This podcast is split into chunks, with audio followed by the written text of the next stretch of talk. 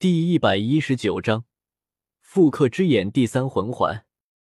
只见不乐的身上燃起了熊熊的真火，不乐的身体直接灰飞烟灭，没有留下一点痕迹。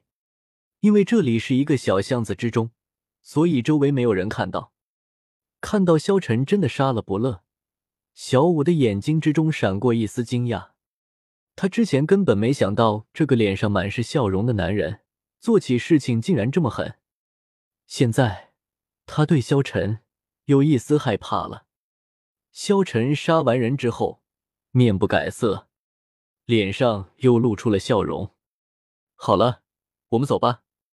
萧晨带着众人离开了，他们继续在索托城之中游玩。玩了一天，萧晨他们继续回到了银尘学院。这时候。萧晨一个人在房间之中修炼，只见他淡淡道：“签到。”丁，恭喜宿主签到成功，获得百万年魂环一枚。请问宿主要附加在那个武魂？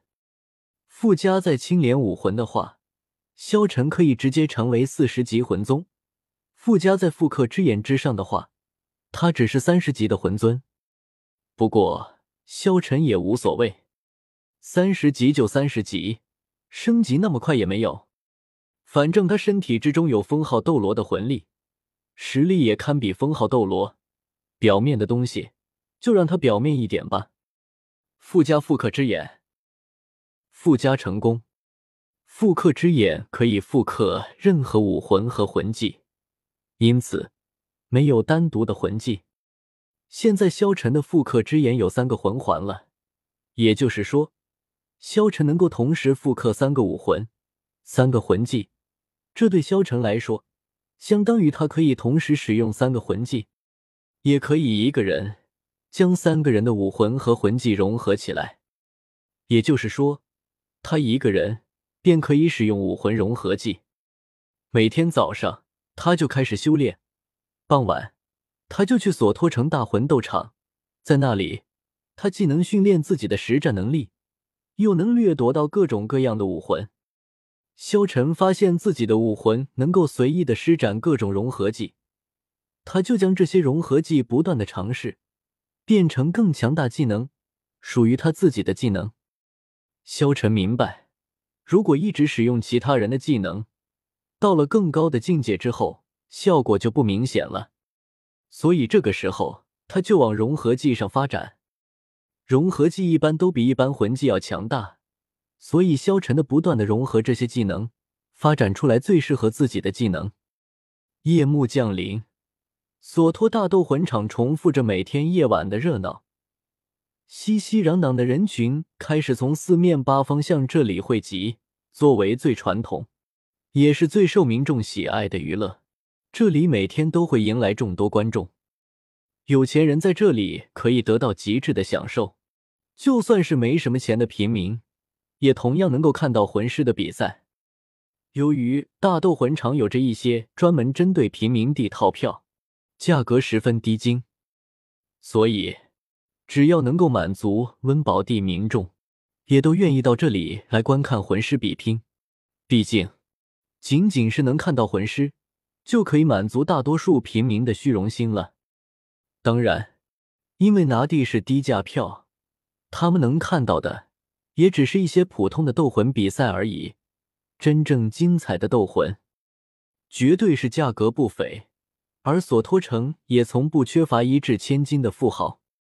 再加上由大斗魂场主办的下注之所，这斗魂也是富豪和贵族们彼此暗中争斗的地方。此时，距离大斗魂场开始例行斗魂的时间已经很近了。再过不久。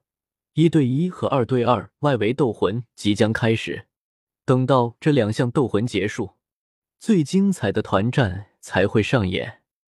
萧晨带着古月娜和小舞等人来到了索托城大魂斗场。古月娜一袭白衣，跟萧晨手拉手的走进来，一路上遭到了很多人的羡慕。而王秋儿穿着黑色女仆装，小舞穿着粉红色的衣服。朱竹清和宁荣荣也跟在了萧晨和古月娜的后面，唐三穿了一身淡蓝色的衣服，也跟着走了进来。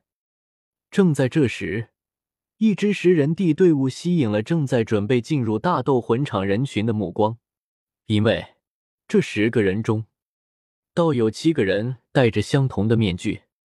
绿色地面具看上去有些搞笑，身上的衣服却各不相同，有的华丽，有的朴素。这一行人。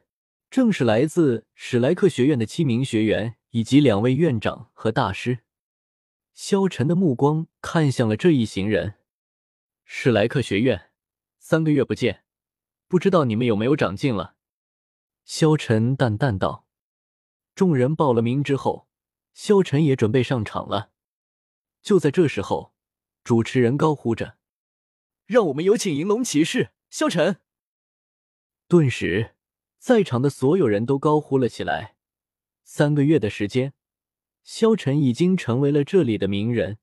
九十场比赛未尝一败，九十连胜，这已经成功的打破了索托城大魂斗场的胜利。而且萧晨长得这么帅，是多少女孩子的梦中情人。所以萧晨一出场，全场瞬间沸腾了。萧晨，萧晨。